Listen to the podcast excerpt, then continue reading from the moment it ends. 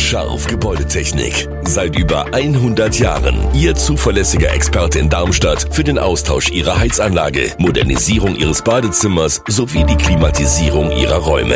Erwarten Sie mehr von uns, als Sie es gewohnt sind. Scharf Gebäudetechnik.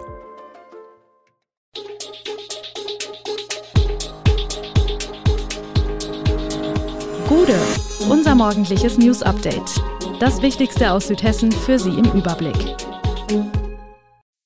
Guten Morgen aus Darmstadt an diesem 23. August. Mehrkosten für pflegebedürftige Senioren, Apotheken im Kreis Bergstraße melden Lieferengpässe und die Weltwasserwoche in Stockholm. Das und mehr gibt es heute für Sie im Podcast. Weil Pflegekräfte in Seniorenheimen besser bezahlt werden müssen, befürchten Heimleiter aus dem Landkreis Darmstadt-Dieburg starke Anstiege bei den Preisen für die Heimbewohner. Der Gesetzgeber hatte unter dem Eindruck der Corona-Pandemie Mitte 2021 verfügt, dass Pflegekräfte in Seniorenheimen besser bezahlt werden müssen. Dagegen hätten sich vor allem die Kirchen und privaten Betreiber gewehrt. Daraufhin ermittelte der Gesamtverband der Krankenversicherungen neue regionale Mindestlöhne, die die bisherigen um 400 bis 500 Euro monatlich übersteigen.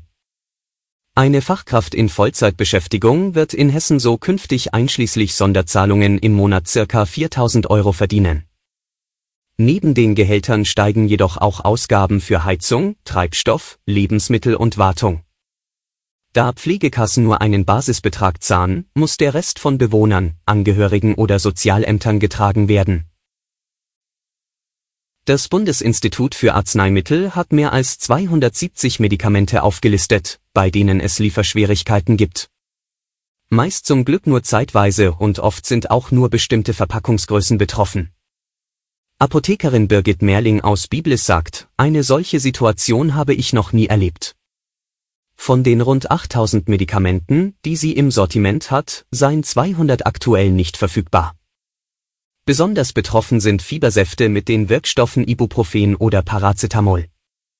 Auch Zäpfchen als Ersatz sind nur begrenzt erhältlich.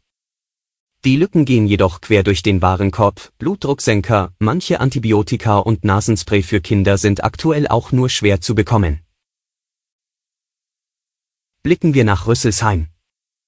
Die anhaltende Trockenheit und Hitze in Deutschland und auch in Hessen hat in den vergangenen Wochen zu zahlreichen Bränden geführt. Verständlich scheint daher eine Diskussion darüber, ob das Feuerwerk am Ende der Rüsselsheimer Kerb stattfinden soll oder nicht. Doch alle Fans der bunten Show am Himmel können sich freuen, das Spektakel wird, wie geplant, heute um 22 Uhr steigen, teilt die Stadt auf Anfrage mit. Bleiben wir beim Thema Waldbrände, rund 180 davon gab es hessenweit in diesem Jahr bereits. Rund 125 Hektar Waldfläche sind bislang verbrannt, ein absoluter Negativrekord im Land.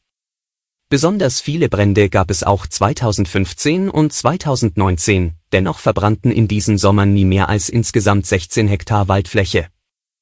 Aber was passiert mit der Natur, wenn die Feuerwehren wieder abgerückt sind und zurück nur verkohlte Baumstümpfe und Asche bleiben? Zunächst werden die Flächen der Natur überlassen, im Fachjargon auch Naturverjüngung genannt, erläutert Hessenforst-Sprecherin Michelle Sundermann. Die Forstleute warten also ab, ob sich auf den abgebrannten Arealen wieder Bäume, Gräser und Sträucher ansiedeln. Die Hessenforst-Sprecherin erläutert, wenn die Naturverjüngung nicht ausreicht oder nur eine geringe Quantität oder Vielfalt vermuten lässt, helfen wir mit Pflanzungen nach. Am 23. August beginnt in Stockholm die Weltwasserwoche. Sie ist eine wichtige Plattform zum Austausch von Wissenschaft und Politik über die Ressource Wasser, die zunehmend knapper wird. Von wenigen Ausnahmen abgesehen gibt es in Deutschland noch kein akutes Trinkwasserproblem. Doch weil es seit Monaten kaum geregnet hat, leiden die Wälder. Neben Bränden ist in manchen Gegenden, insbesondere im Rhein-Main-Gebiet und in Südhessen, eine sogenannte Versteppung zu beobachten, der Hochwald stirbt ab und droht auf Dauer zu verschwinden. Das wiederum beeinträchtigt die Neubildung von Grundwasser.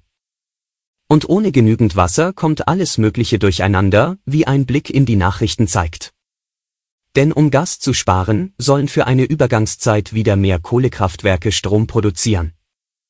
Allerdings stockt der Transport der nötigen Kohle, weil auf dem Rhein wegen Niedrigwasser kaum noch Frachtverkehr möglich ist. In Frankreich wiederum laufen viele Atomkraftwerke nur gedrosselt oder gar nicht, weil ihnen das Kühlwasser aus den Flüssen fehlt. Deshalb stützen deutsche Versorger gerade das französische Stromnetz mit Gaskraftwerken. Alle Infos zu diesen Themen und noch viel mehr finden Sie stets aktuell auf www.echo-online.de. Gute Südhessen ist eine Produktion der VRM von Allgemeiner Zeitung, Wiesbadener Kurier, Echo Online und Mittelhessen.de. Redaktion und Produktion die NewsmanagerInnen der VRM. Ihr erreicht uns per Mail an audio.vrm.de.